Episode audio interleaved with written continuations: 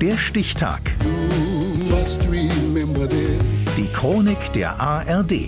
1. Januar 2023. Heute, vor 20 Jahren, wurde in Deutschland die Pfandpflicht für Mineralwasser, Bier und kohlensäurehaltige Erfrischungsgetränke eingeführt. Sven Weingärtner. Als das Pflichtpfand auf Getränkedosen sowie Einwegflaschen mit Bier, Mineralwasser und kohlensäurehaltigen Erfrischungsgetränken eingeführt wurde, war bereits mehr als zehn Jahre über Einwegverpackungen gestritten worden. Getränkehersteller und Lebensmittelketten klagten, scheiterten aber vom Berliner Verwaltungsgericht und auch vom Bundesverfassungsgericht. Bundesumweltminister Jürgen Trittin konnte den Startschuss fürs Dosenpfand geben. Wir haben vor dem Hintergrund, dass wir einen erschreckenden Anstieg gerade von Dosen haben. Wir haben 183 Millionen Dosen in diesem Jahr mehr verkauft als im Jahr zuvor. Ein zunehmendes Problem der Vermüllung auch unserer Städte gesagt, wir wollen, dass die geltende Verpackungsverordnung so geändert wird, dass generell alle alle Dosen und Einweg-Glasflaschen künftig bepfandet werden. Es sei der richtige Schritt, so Trittin, um ökologisch vorteilhaftere Verpackungen wie Mehrweg zu stärken und zu stützen. Zunächst aber traten ganz praktische Probleme auf. Ein uneinheitlich geregeltes Rücknahmesystem sorgte bei den Kunden und Kundinnen für Verwirrung und Ärger. Ein Reporter ließ sich im Selbstversuch von einer Verkäuferin die Komplexität schildern. Nun wollte ich hier meine zwei Dosen, die ich gekauft habe, abgeben, aber ganz so einfach ist das nicht. Nämlich, diese Dosen sind nach dem alten Pfandsystem, haben kein P drauf und werden darum von uns nicht zurückgenommen. Die neuen Dosen von dieser Marke zum Beispiel haben eine blaue Lasche, die können dann überall zurückgegeben werden. In den Monaten nach der Einführung des Pflichtpfandes wurde eine Lösung für die Probleme gesucht und nach einem Dreivierteljahr auch gefunden.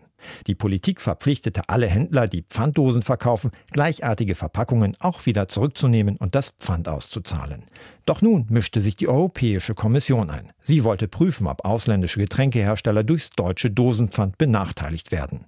Umweltminister Trittin sah das gänzlich anders. Er ging maximal von Detailänderungen der Verpackungsverordnung aus. Das Pfand beruht auf der europäischen Verpackungsrichtlinie, es beruht auf dem notifizierten deutschen Recht. Für die Dosenpfandgegner und ihre Hoffnung, die EU-Kommission könnte die deutsche Regelung kippen, hatte Trittin auch direkt eine Empfehlung. Die sollten Sie ganz schnell in den gelben Sack tun.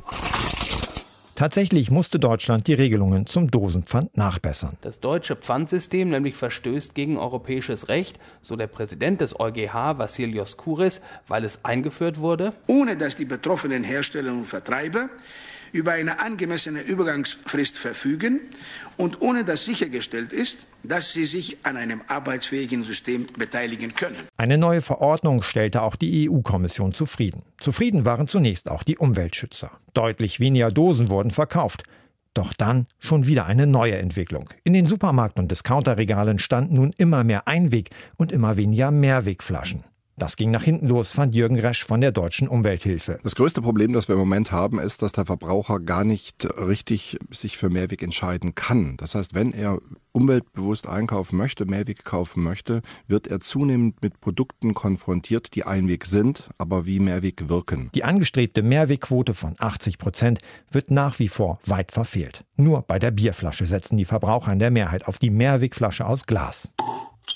Die Bilanz ist letztlich eher mäßig. Zwar vermüllen deutlich weniger Dosen die Natur, sie werden aber mittlerweile wieder vermehrt verkauft, trotz Pfandpflicht. Die trat heute vor 20 Jahren in Kraft. Der Stichtag. Die Chronik von ARD und Deutschlandfunk Kultur. Produziert von Radio Bremen.